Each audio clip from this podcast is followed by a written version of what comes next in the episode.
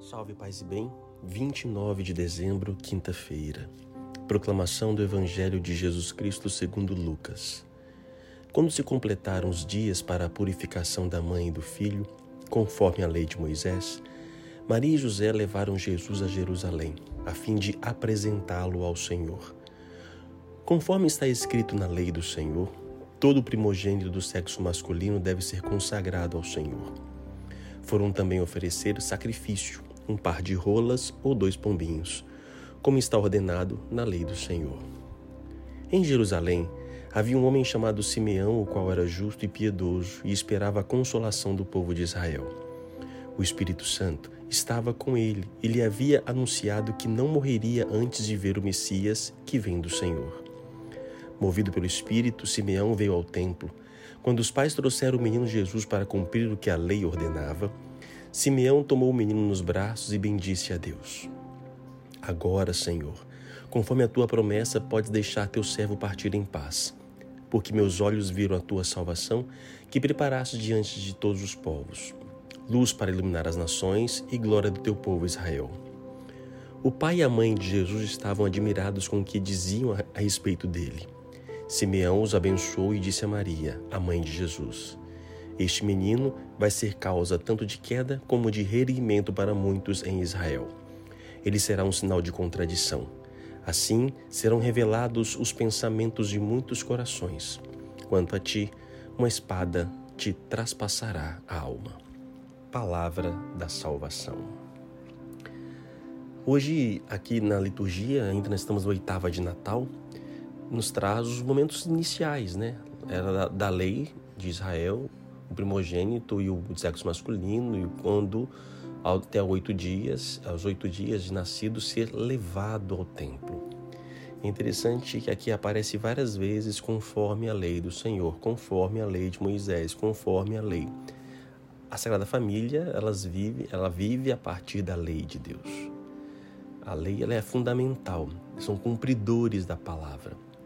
E aqui nós temos quais são as obrigações de apresentar, e toda a, a forma de aproximar-se de Deus no Antigo Testamento, no mundo judaico, era por, através de sacrifícios de animais. E ali a gente vê eles levando um, um pombinhos, né? um casal de pombos, a mostrar também a sua limitação financeira. José e Maria não tinham tantas posses, porque alguns ofereceriam animais maiores. É, o sacrifício que depois Jesus vai extinguir de uma vez por todas. Ele vai se tornar o Cordeiro de Deus, ele é o Cordeiro, que é imolado na cruz e a partir de Jesus não precisamos mais de sacrifício. Ele é a oferta e ele é o ofertante, ao mesmo tempo é o sacerdote, que se oferece por nós todos. Ainda hoje costumam pessoas né, de outros credos de fazerem, que nós chamamos de despachos, né, nas esquinas, que usam animais, sangue de animais, nas suas orações, nós não usamos mais. O único sangue que nós bebemos e usamos é o sangue de Cristo. E a missa nada mais é do que uma atualização do único e perfeito sacrifício. Sangue de animal não tem poder sobre nós. Nada. Talvez muitos aí podem gostar do sangue do galinha molho pardo, né? Mas não tem poder salvífico de remissão, de libertação, é, muitas, algumas seitas é, consideradas por nós satânicas utilizam muito sangue de animais ou de pessoas. Nós não precisamos mais disso. Então, a lei, a lei, embora a lei do Antigo Testamento previa isto, o Cristo é a nova lei, a nova e eterna aliança. Outras coisas, outra coisa que destaco, que eu sempre falo sobre isso, é a apresentação ao templo, que muitos hoje fazem quando as crianças nascem, levam para a igreja para apresentar. Só que o apresentar bíblico é diferente do nosso apresentar na igreja. Quando eu apresento na igreja, estou apresentando à comunidade, a todas as pessoas. Não estou entregando a Deus. No mundo bíblico, apresentar ao templo é entregar a Deus, é dar para Deus. E isso para nós o fazemos pelo batismo. O batismo é esta forma de pertença total. E outro personagem que destaca aqui hoje é Simeão, né, o profeta que prediz a, a cruz de Cristo e também a, a, a, a espada traspassada no coração de Maria. Mas ele havia recebido a promessa de que não morreria antes de ver o Senhor. E ali está. Ele consegue reconhecer no menino Jesus o próprio Deus. Então, possamos pedir essa graça de Deus essa sensibilidade do Deus que visita cada um de nós. Oremos. Bendito sejais, Senhor Deus. Obrigado por nos ensinar a tua palavra, nos dar a vossa lei, e a lei maior é o amor.